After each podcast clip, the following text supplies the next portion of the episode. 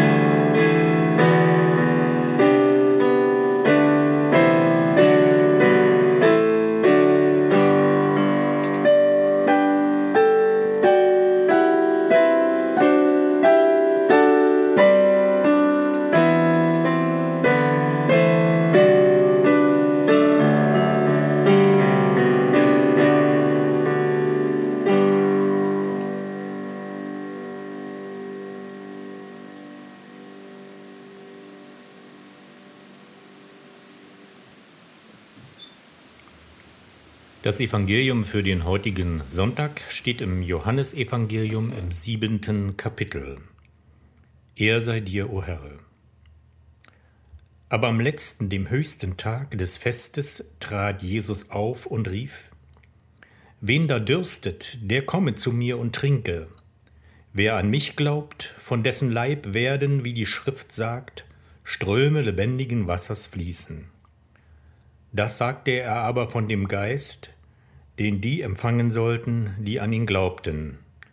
Denn der Geist war noch nicht da, denn Jesus war noch nicht verherrlicht. Lob sei dir, o Christe. Wir bekennen unseren christlichen Glauben. Ich glaube an Gott, den Vater, den Allmächtigen, den Schöpfer des Himmels und der Erde und an Jesus Christus, seinen eingeborenen Sohn, unseren Herrn, empfangen durch den Heiligen Geist, geboren von der Jungfrau Maria, gelitten unter Pontius Pilatus, gekreuzigt, gestorben und begraben, hinabgestiegen in das Reich des Todes, am dritten Tage auferstanden von den Toten, aufgefahren in den Himmel, er sitzt zur Rechten Gottes des allmächtigen Vaters. Von dort wird er kommen, zu richten die Lebenden und die Toten. Ich glaube an den Heiligen Geist, die heilige christliche Kirche, Gemeinschaft der Heiligen, Vergebung der Sünden, Auferstehung der Toten und das ewige Leben. Amen.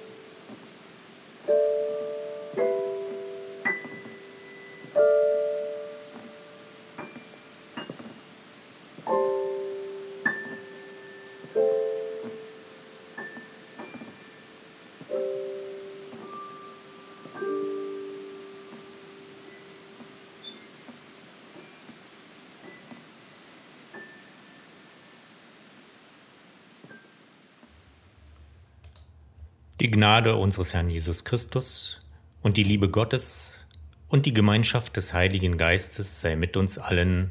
Amen. Liebe Hörer und Hörerinnen, den Namen Ex Audi trägt der heutige Sonntag von Psalm 27 her, den wir vorhin gebetet haben.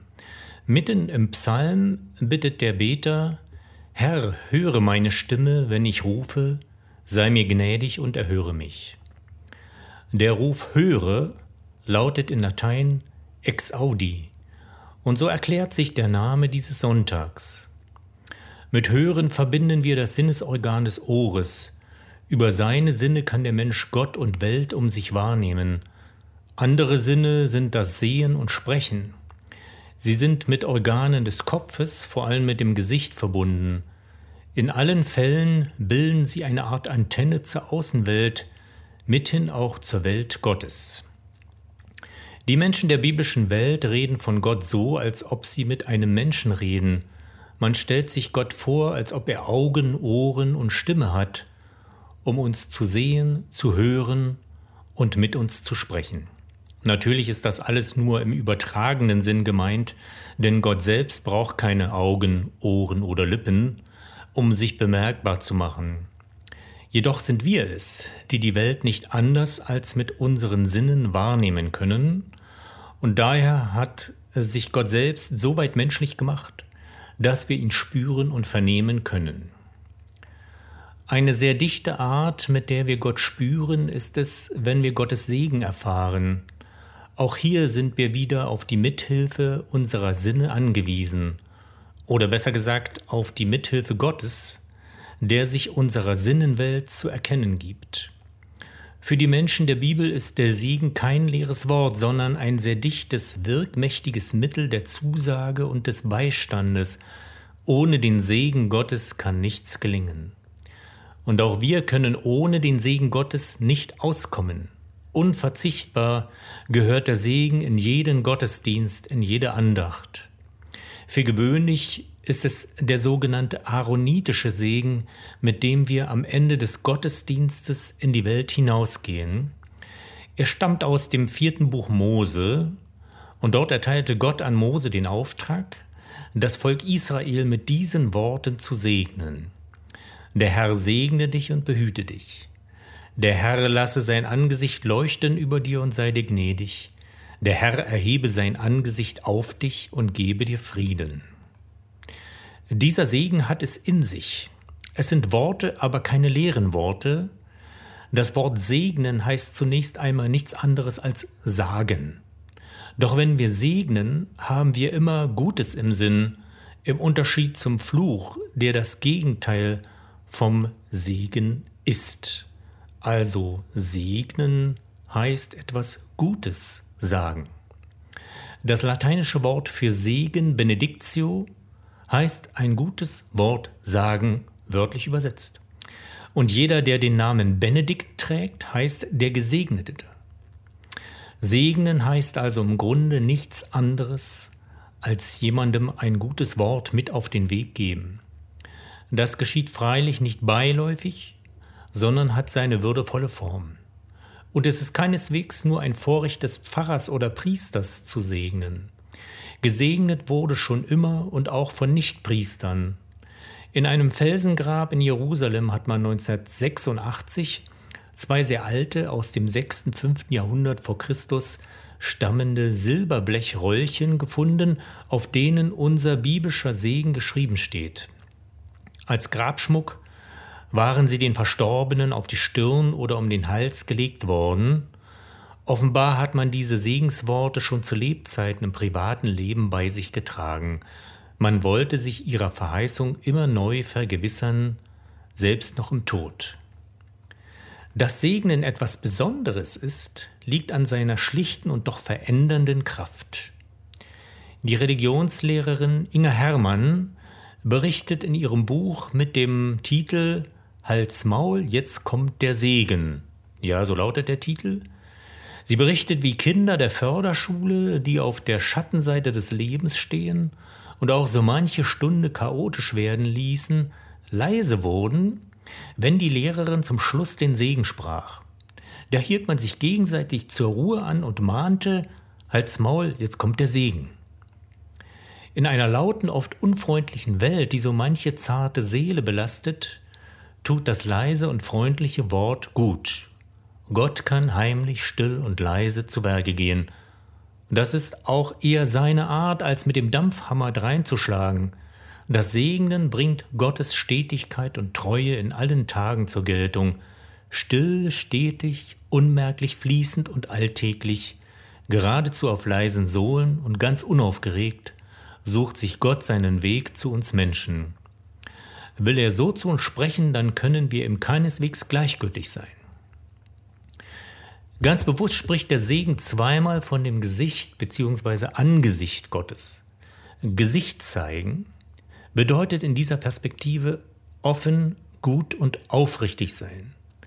Wir kennen unseren Gott nur so, dass er ein gutes Gesicht hat. Eben dieses Gesicht wendet er im Segen uns zu, und zwar in zweifacher Weise. Zunächst heißt es, der Herr lasse sein Angesicht leuchten über dir und sei dir gnädig. Damit verbindet sich die räumliche Vorstellung des von oben herab. Es handelt sich zunächst um den Gott, der in Distanz und Hoheit über uns thront. Von dort aus begibt er sich zu uns herab. Dieses von oben herab meint aber nicht Überheblichkeit, denn Gott begibt sich auf Augenhöhe mit uns. Das wird in dem zweiten Satz über das Angesicht Gottes mitgeteilt. Der Herr erhebe sein Angesicht auf dich und gebe dir Frieden. Andere übersetzen das Wort so, der Herr wende sein Angesicht dir zu. Nun ist daran gedacht, dass Gott sein Angesicht in gleicher Höhe uns zuwendet. Der erhabene und hohe Gott ist sich nicht zu schade, mit uns auf Augenhöhe zu treten. Diese Zuwendung bedeutet im Sinne des Segens Frieden, womit sich nach biblischer Vorstellung Ganzheit, Wohlsein, Sicherheit und Unversehrtheit verbindet. Wenn Gott im Segen sein Gesicht zeigt, dann ist das eben einladend, freundlich und sympathisch mit erhobenem und offenem Visier, ganz ohne Hintergedanken. Am Ende des Segens heißt es, so sollen sie meinen Namen auf die Israeliten legen, dass ich sie segne. Im Grunde also segnet Gott selbst sein Volk. Der Name Gottes steht für die greifbare Präsenz und Wirkmächtigkeit Gottes. Gott segnet uns, indem er sich selbst mitteilt und seinen Namen auf uns legen lässt. Und das Auflegen des Namens erinnert ganz sinnfällig daran, dass der Segen mit erhobenen Händen auf den Gesegneten hin zugesagt wird. Was bedeutet es also, wenn wir segnen und wenn wir dies am Ende des Gottesdienstes tun? Es bedeutet, wir lassen uns das gute Wort Gottes mit auf den Weg geben. Auf dem Weg in die Welt hinaus vergewissern wir uns der Lebenskraft Gottes, die leise, still und stetig ihren Weg sucht. Für mich verbindet sich mit dem Segen das freundliche und sympathische Angesicht Gottes. Gott kann und will Gesicht zeigen. Gut, dass wir nicht eine hässliche und erschreckende Fratze, sondern ein freundliches und einladendes Gesicht an unserer Seite haben. Amen. Und der Friede Gottes, welcher höher ist als all unsere Vernunft, bewahre unsere Herzen und Sinne in Christus Jesus. Amen.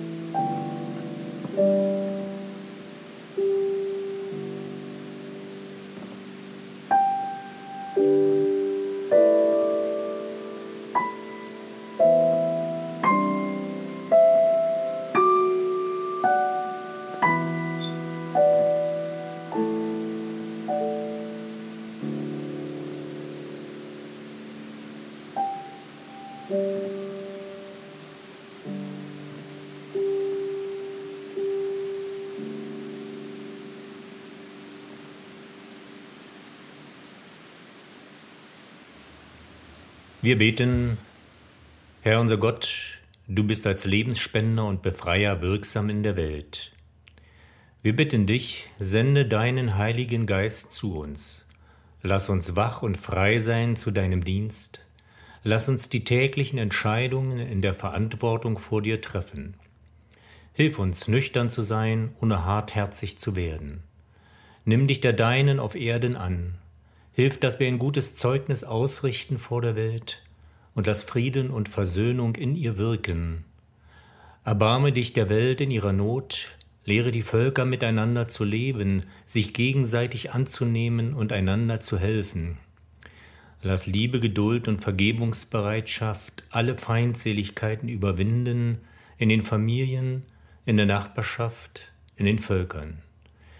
Wir bitten dich für die Einsamen und Kranken, für die Sterbenden und Verzweifelten unter uns. Sei du ihnen nahe und sende uns dorthin, wo wir in deinem Namen gebraucht werden.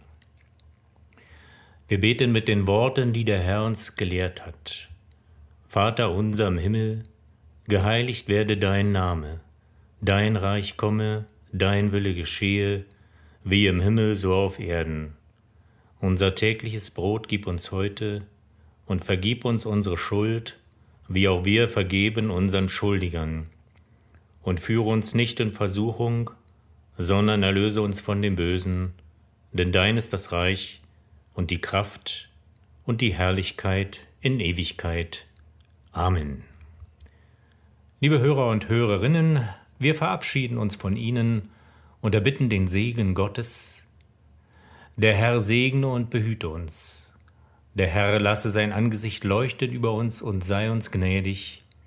Der Herr erhebe sein Angesicht auf uns und gebe uns Frieden. Amen. Auf Wiederhören und einen gesegneten Sonntag.